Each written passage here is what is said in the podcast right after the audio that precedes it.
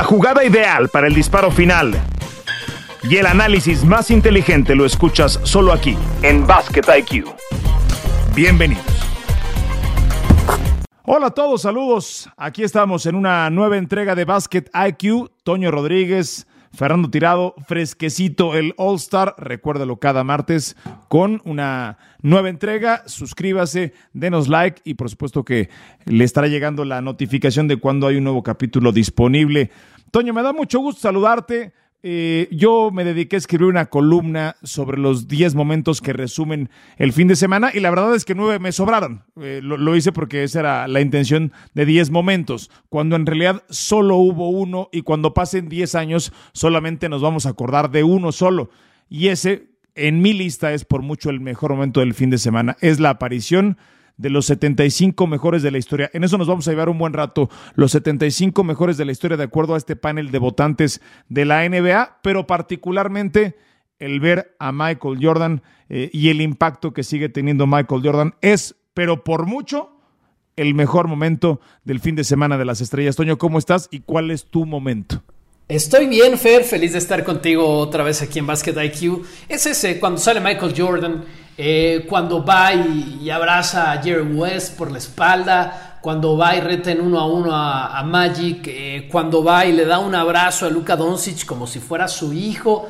De alguna forma lo es comercialmente porque decidió firmar con Jordan. Eh, Luka Doncic y eso significa muchos millones potenciales para Michael Jordan, pero es ese, ¿no? Y, y, especialmente cuando él pasa en esta alfombra roja con ese saco especial que lo acredita, que lo dejan hasta el final, ese es definitivamente el momento. Ya después nos vamos a meter en lo deportivo, pero sí es muy especial, Fer, pensar en que en un momento tan grande, vamos a decirlo simplemente más allá de la historia de producción para la NBA, en la ciudad de LeBron James y etcétera, etcétera, con todas esas figuras, la nota sigue siendo Michael Jordan y eso es impresionante. Sí, a ver, vamos a darle contexto. Cinco horas antes estaba en Florida eh, con su equipo en, el tema de Daytona, voló a, Cleveland y a mí me llama la atención, Toño, porque pues hay que, quizás muchos chavos no lo tengan presente, pero Jordan era el asesino de los Cavaliers, o sea, debería de ser una figura...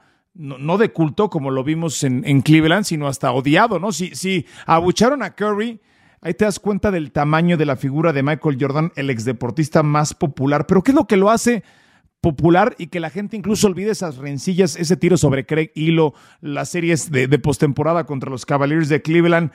Y, y, bueno, pues creo que podemos dejar ya a un lado la, irracional discusión de quién es el mejor de todos los tiempos, ¿no? Más allá del, del impacto y la trascendencia en lo, en lo de mercadotecnia y en lo comercial, me quedó, me, quedó clarísimo este fin de semana lo que vimos en una plaza que se supone no debería querer tanto a Jordan, pero ¿qué es lo que lo hace tan especial, Toño? Y yo empiezo a, a pensar en algunas teorías, una de ellas es Jordan no es visible, o sea, Jordan sigue siendo un tanto Luis Miguelesco, si me permites la comparación.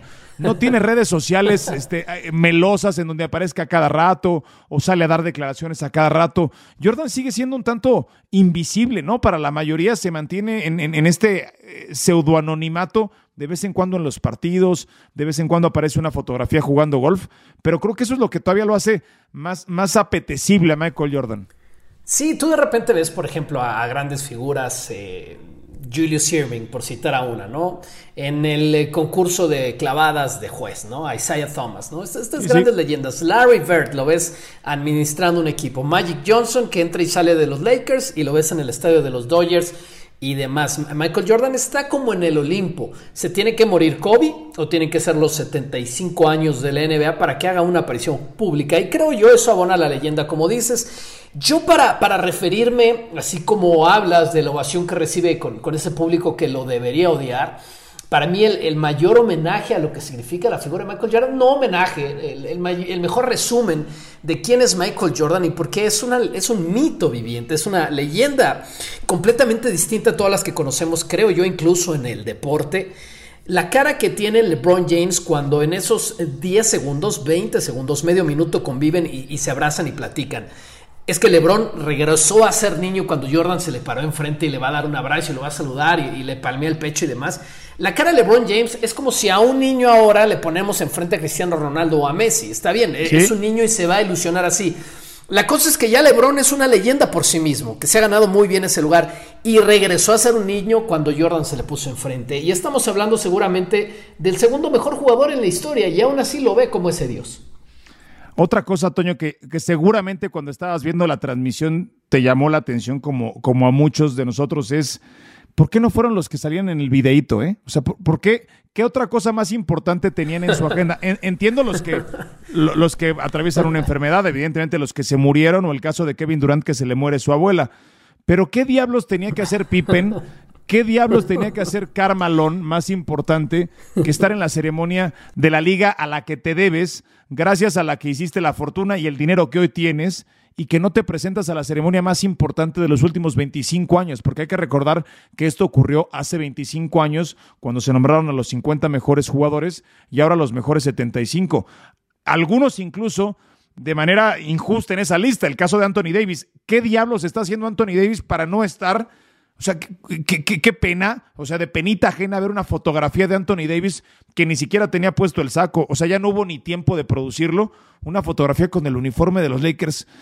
No, no, no te viene solamente, Toño, como qué, qué, pasa por la cabeza de esos tipos. Sí, sí, sí. A ver, sé algunas en particular. Por ejemplo, Bill Russell, que es de las estrellas más grandes, no fue, afortunadamente está bien de salud, es un hombre ya, pues que casi creo en los 90 años, por, por preocupaciones de contagiarse COVID. Y se entiende, y yo no sé cuántos más de esos irán por algo relacionado con el coronavirus, precauciones o estaban en algo familiar, qué sé yo. Pero estoy seguro que hay un amplio número, ¿no? Doble dígito de los que pues sí, tuvieron algo mejor que hacer de acuerdo con sus preocupaciones y eso sí no está muy bien. Fer de 76, porque hubo un empate para el lugar 75-76. La lista que dieron es de 76, que ya la habían dado, ¿no? Hace meses, pero ahora digamos que lo reconocieron ahí. Fueron 45, fueron la mayoría, fue el más importante de todos, pero sí llama la atención pues que Pippen haya mandado un video. Sí, Pepe mandó un video, Malón mandó un video, pusieron una fotito de, Anthony Davis, de los que más me acuerdo. Y, por supuesto, Toño, que, que esto abre un debate y me parece que es un tema aparte de un podcast aparte pero si, si lo podemos tocar muy por encimita, hay tres jugadores en ese listado, porque no podemos hablar, tampoco tratemos de ensalzarnos diciendo que conocemos la carrera y los vimos jugar, porque a la mitad de muchos, a la mitad de esos no los vimos jugar, ¿no? Este, y, bueno, pues sus estadísticas hablan de un baloncesto muy distinto, pero que por eso se, se conforma este panel de votantes por exjugadores, por coaches, por gente de los medios de comunicación, pero a mí, en mi lista, hay tres que me saltan y que de inmediato cuestiono si merecen estar dentro de los mejores 75. Es Russell Westbrook, Dame Lillard y Anthony Davis. Esos tres merecen estar dentro de los mejores 75 porque podemos hablar de los que quedaron fuera y que tuvieran muchos argumentos o hasta más de estos, ¿no?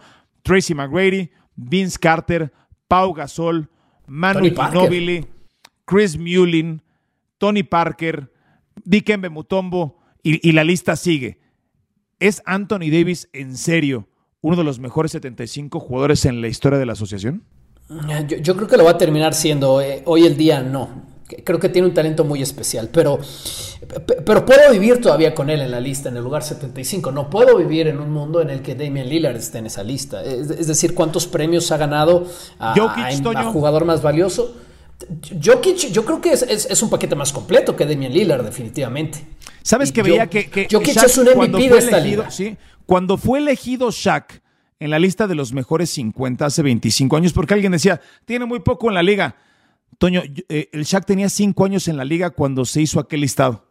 O sea, eh, no, no, no, entonces no, no aplica el mismo criterio y este ya fue MVP y tiene cualquier cantidad de estadísticas que, avalan su caso, ¿no? O sea, hay una estadística que nadie tiene mejores eh, números de temporada regular en el acumulado de 18.5 puntos, 9.8 rebotes y 5.9 asistencias y 1.1 robo. Solamente Larry Bird le supera, pero hay una que nadie le supera. La temporada de 25.9, 11.3, 6.4 y 1.0 nunca otro jugador en la historia ha tenido esos números que sí tiene Nikola Jokic. Sí, yo hasta te diría, y, ya si le queremos buscar, hasta Dwight Howard cabe más en esa lista que, que Damian Lillard, jugador que ha sido múltiples veces defensivo de la liga, que tiene muy buenas estadísticas, que llegó a unas finales con un equipo también, que, en múltiples ocasiones ha sido del All NBA. Es decir, ahora lo vemos un poco por, por debajo del hombro, por cómo su carrera naturalmente vino a menos, pero tiene mejores números. Es mi único argumento que Damian Lillard. Y Westbrook, yo creo que si hablamos de números, pues él sí tiene las estadísticas. Él ha sido MVP de esta liga. Entonces yo, yo puedo vivir con lo de Westbrook, lo entiendo numéricamente. Con lo de Anthony Davis al final del día creo que va a estar ahí por las cosas que va a conseguir. Lo de Damian Lillard me parece un insulto con, todos los nombres que has tirado, pero bueno, ya está, Fer, esta lista tiene que ser polémica. Sí, Bob Lanier, eh, Grant Hill, a mí me apuras tantito y hasta Chauncey Billups en aquel título que le gana a los Lakers de Los Ángeles. En fin, lo, de Manu también tiene todos los argumentos y si se toma la historia completa y la fotografía completa, entiendo que es de la NBA, pero lo que ganó Manu a nivel internacional, pues por supuesto no lo tiene o no lo pueden presumir muchos, por no decir que ninguno. Eh, esa discusión se va a mantener durante un buen rato. El momento, por mucho ya lo dijimos, fue cuando sale Michael Jordan. ¿Con qué otra cosa te quedas de este fin de semana, Toño? Yo no quiero ser el cascarrabias que suelo serlo en este podcast, pero yo me acuerdo de niño que lo que más esperaba del juego de estrellas era el sábado por la noche para ver el concurso de clavadas. Mis memorias, buena parte de mis memorias de aficionado de básquetbol y de las razones por las que a mí me encanta y me apasiona este deporte y particularmente la NBA era ver el concurso de clavadas.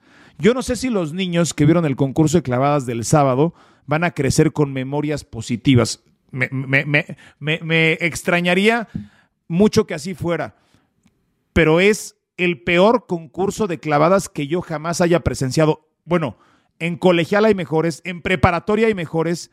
¿Qué diablos hacía ahí Cole Anthony? ¿Qué diablos hacía ahí Jalen Green?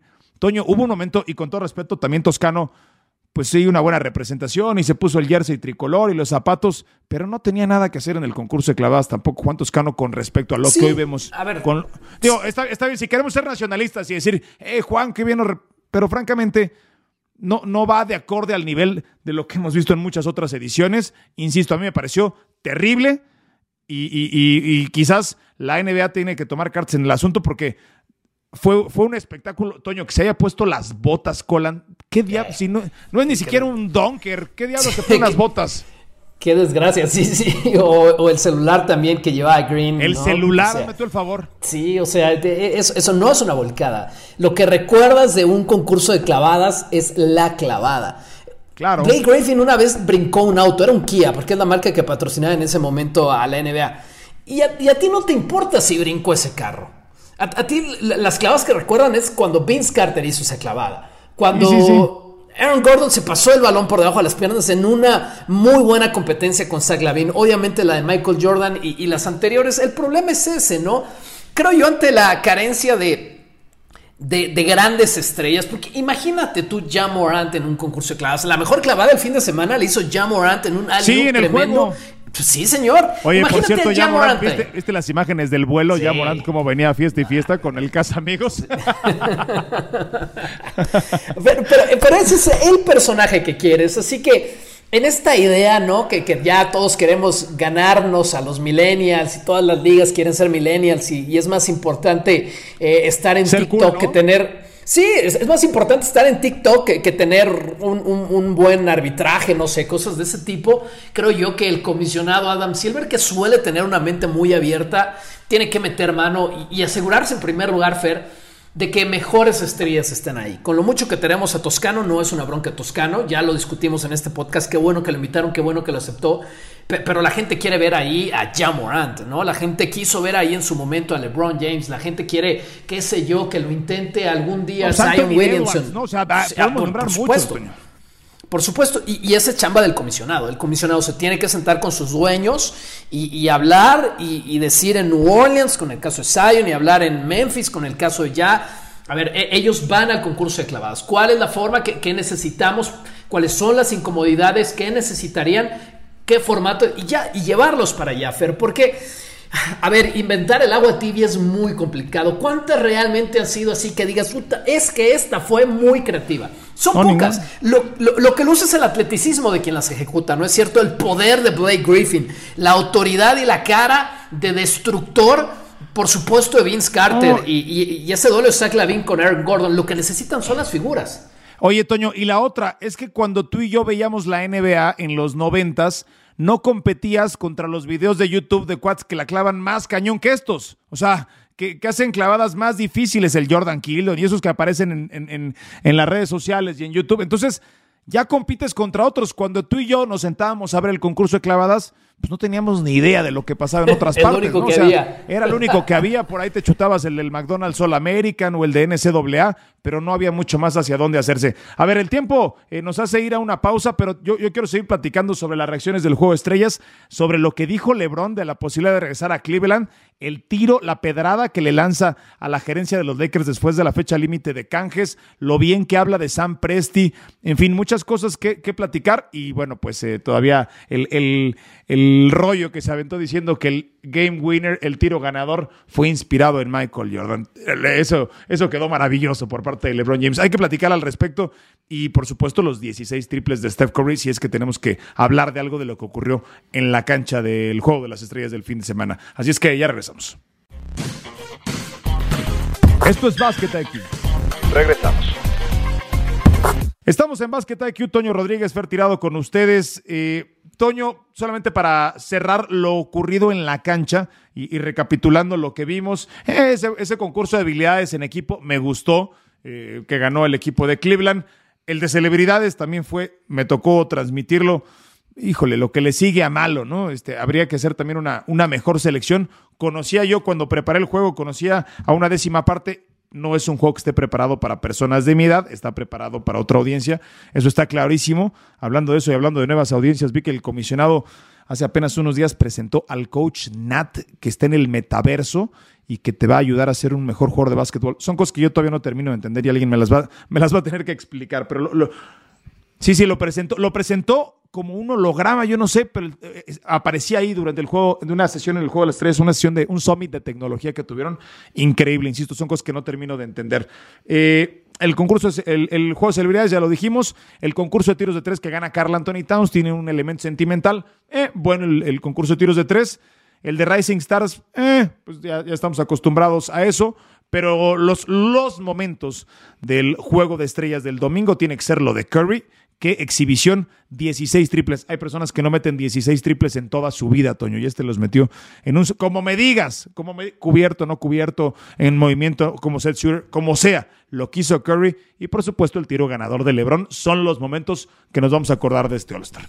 Yo te diría que, que Curry hasta le costó en el último cuarto, lo estaban defendiendo bastante y tiene que ver con el Elam Ending, ¿no? Este formato de pues canastas por objetivo, que siempre tiene que haber un tiro ganador para terminar un juego. Estrellas sigue siendo muy bueno, casi que ya ni hablamos de eso porque ya tiene varias temporadas, esta debe ser la tercera, pero el Elan Ending, ¿cómo le hizo bien al juego de estrellas? Muy bien. Y Steph Curry sí estaba defendido en el último cuarto, por eso creo yo se, quedó muy cerca, pero no porque él no quisiera, él iba por la marca de todos los tiempos. La marca de todos los tiempos son 52 puntos que hizo Anthony Davis jugando en, en Nueva Orleans, además cuando él estaba con los Pelicans se llevó esa, esa marca fue el MVP de ese juego y quería estar ahí. Steph Curry no le alcanzó, le faltó un triple nada más, pero sí, eh, hacer 16 con ese nivel de atletas, aunque no te estén defendiendo al 100%, es una locura. Y el tiro ganador de LeBron, que tiene mucho sabor porque es en Cleveland, ¿no? Y porque sigue hablando de una jerarquía que él fue el que tuvo esa última bola.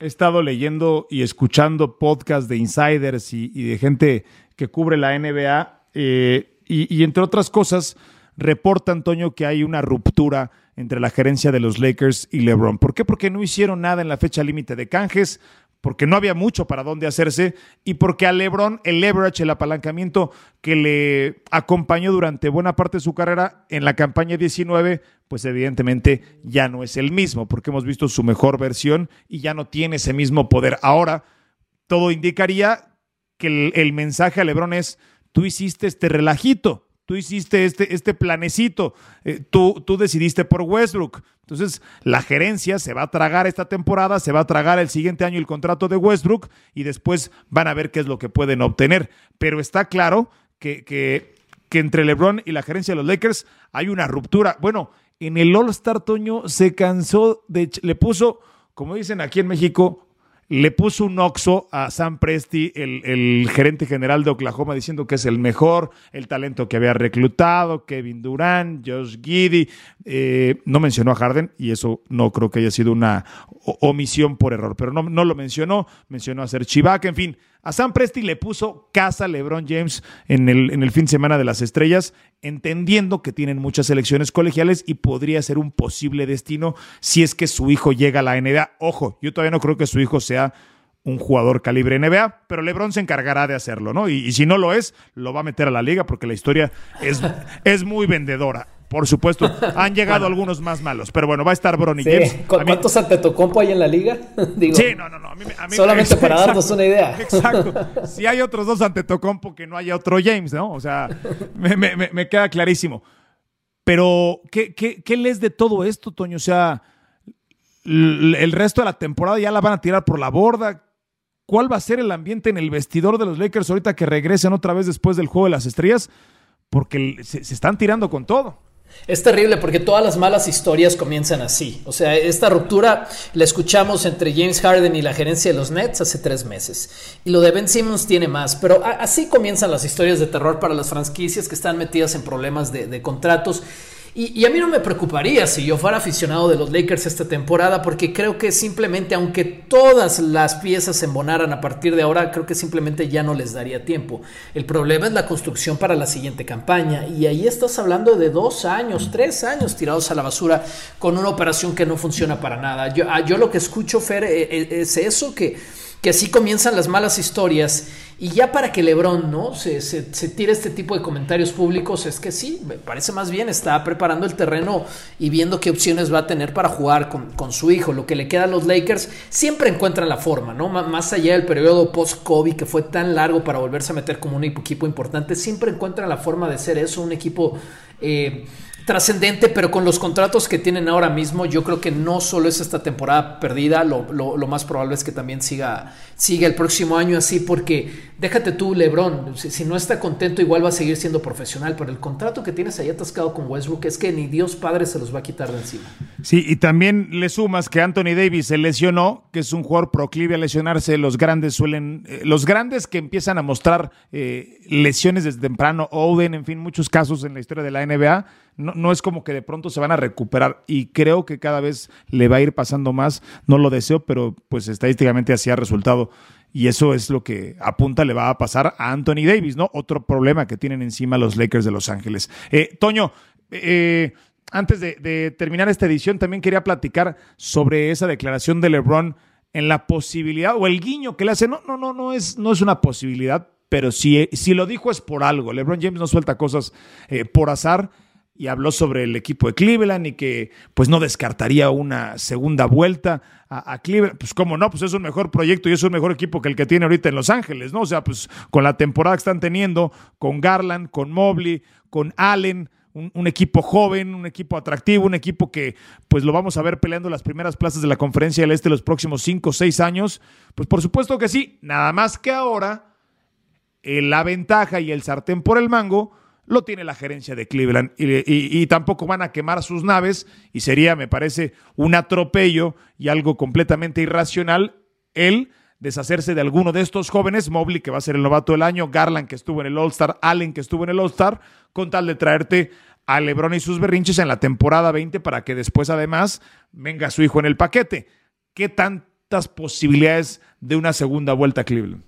Yo, yo creo que hay muchas y, capaz que era más difícil que de Miami se fuera para Cleveland de regreso que las que hay ahora por el momento que viene su carrera, porque evidentemente pueden llegar a un arreglo con él, él también declara que si va a jugar con Braun y su hijo en algún momento no se va a tratar del dinero, bueno, quizás no es la 20, capaz que va a ser la 21, pagándole, pagándole a la baja y eso es algo que no iba a ocurrir cuando venía de Miami. Y en ese sentido veo posibilidades porque uno siempre quiere regresar a casa, al lugar al, que fue más feliz y LeBron no ha sido en ningún lugar del planeta ah, ¿Tú sí crees que regrese a Cleveland? Sí, yo, creo que es probable, Fer. Claro que sí, con todo esto te estoy diciendo que sí. No lo veo por lo que tiene en el contrato para la próxima temporada, pero para, para la 21 yo creo que sí. Va a coincidir además mejor con los tiempos de su hijo. Sí, su hijo le queda un año más de preparatoria, ¿no? O sea, son al menos dos años los que tiene, dos años y medio. O sea, tiene que terminar, digamos, este es su junior. Está en la mejor prepa. de, de básquetbol, que es eh, Sierra, Canyon, que es, es, es, la mejor prepa ahí pues en, si, no es, California. Si no, es la mejor, es la que más vemos, ¿no? sí, no, bueno, los grandes, los grandes All American quieren estar allá, ¿no? Tienen los coaches, tienen infraestructura y tienen seguramente una agenda importante de representantes que los quieren poner en, las mejores universidades, etcétera, etcétera, y los mejores contratos. Yo sí lo veo pasar, Fer. O sea, se me hace un escenario muy real, muy, pero muy real Tomando en cuenta eso, que su contrato ya va a ser a la baja, tú has hablado de lo bueno que puede ser ese equipo en dos temporadas más, y, a dónde más tendría sentido que al lugar donde ha sido tan feliz. ¿Tú apostarías, Toño, que la carrera de LeBron James en la NBA no termine en Los Ángeles? Sí, claro, metería todo mi dinero a eso, Fer. ¿Tú no? Así como lo planteaste, que no termine en Los La mejor apuesta se me hace en los Caps, pero que no termine en Los Ángeles se me hace una apuesta muy segura. Sí, está, está rota la relación. Está, está rota la relación. Y esta es, eh, cuando, Lebron las cosas no salen como él las quiere, se va. así le hizo a Miami, así le hizo a, Cleveland y así se la va a hacer a los Lakers, ¿no? Nada más que, insisto, ya no tiene Toño el mismo poder que tenía hace 7, 8 años LeBron James, porque pues su equipo ya no llega a las finales como lo hizo durante 10 años consecutivos. Este, ya, ya ya no tiene el mismo apalancamiento, pero sí no, no creo que vaya a terminar su carrera ahí y sí va a sacrificar dinero con tal de jugar con su hijo, porque esa es la siguiente gran historia que prepara, o la última gran historia que prepara el libro de LeBron James como jugador en activo. Bueno, eh, se nos acabó el tiempo, Toño, ya no alcanzamos a platicar de, de, otras cosas rumbo a los últimos partidos, obviamente ya tendremos el tiempo de hacerlo con la llegada de Harden a Filadelfia, se reanuda la actividad el jueves en la NBA, pero qué jueguito de estrellas, ¿no? Y, qué, qué, gran momento el ver a su majestad ahí. Yo, como les decía en Twitter, háblenme del atleta más trascendente de la historia, porque muchos empiezan a alegar. Cuando ese loguito del, del, del aparezca, o el de Messi, o el de Cristiano, o el de Pelé, aparezca en el pecho de otros deportistas, como está en el del PSG, como está en el de las universidades de fútbol americano, como está en el béisbol, como está en el golf el atleta más popular de la historia y trascendente sigue siendo Michael Jeffrey Jordan. Y por favor, dejen de alegar quién es el mejor de todos los tiempos. Toño. La liga lo sabe, por eso lo nombraron al último. Seguro que sí, qué momento. Y todavía le reta a Magic Johnson. Yo estoy seguro que no, o sea, fue medio broma y medio en serio, ¿no? Cuando le dijo, ponte los tenis y vamos a echarnos un Ah, te digo algo. se, ponen a jugar, e, el rating es histórico, ¿eh? Claro. Con todo y que estuvo bueno el juego, se ponen a jugar la segunda mitad y es el mejor rating de las últimas 20 temporadas. Hubiera sido genial, ¿no? Hubiera, sido genial. Eh. Sí, bueno, pues bueno y aunque sea tiros libres. No sé, aunque, sea horse o reloj. Yo, yo, no sé, Toño, pero a mí me encantó este juego de estrellas por ese momento porque me llevó, me llevó a mi niñez, ¿no? Cuando veo desfilar a todos los, a todos esos grandes jugadores. O sea, Abren, abren con Barkley, ¿no? Abren con Barkley. Sí, sí, sí. Fue, fue magnífico. Será hasta el 2047 cuando vuelvan a juntar a, 100 ahora. Pues no sé si lo vamos a alcanzar. A ver, Toño, yo, yo, espero, yo espero que sí. Y ya muchos de estos, pues evidentemente ya va a ser difícil encontrarlos en ese momento. Gracias, Toño. Un abrazo, Fer. Hasta acá, Basket IQ. Gracias a todos. Suena la chicharra y el fuego se apaga en la duela. Nos escuchamos en una próxima emisión de Basket IQ.